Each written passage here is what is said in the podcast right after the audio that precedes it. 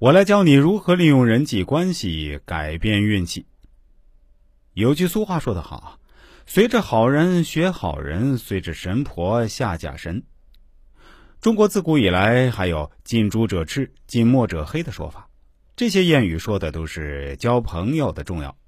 说实话，交朋友好坏，与人合作好坏，也直接影响一个人的运气。当一个人的运气不好时，不仅办事不顺、四处碰壁，而且亲人之间、朋友之间、同道之间也会出现一系列的互不信任或者对立局面。这便是个人运气影响了人际关系，人际关系也影响了个人运气。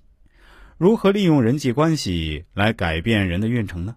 本文将八字的角度来与大家探讨一下。在八字中，地支有三合、六合、六冲、六害、三刑等，这些不同的八字组合，刑冲克害，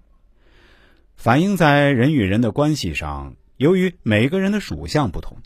八字年月日时的干支又不同，气场就不同了，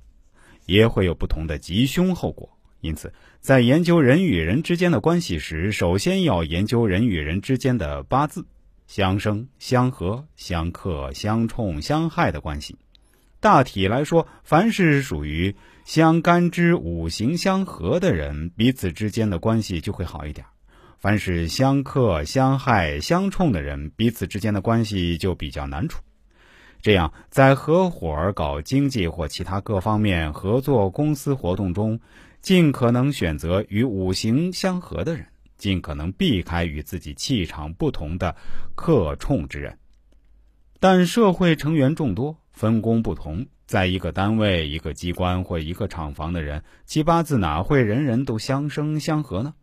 所以，逢到气场不同的人，必须正确对待，要善于从五行当中寻找解决的办法。针对对方的性格、品行以及将会发生的问题，恰当的处理好彼此之间的分歧和矛盾，使矛盾和分歧避免扩大化，尽可能消灭在萌芽状态。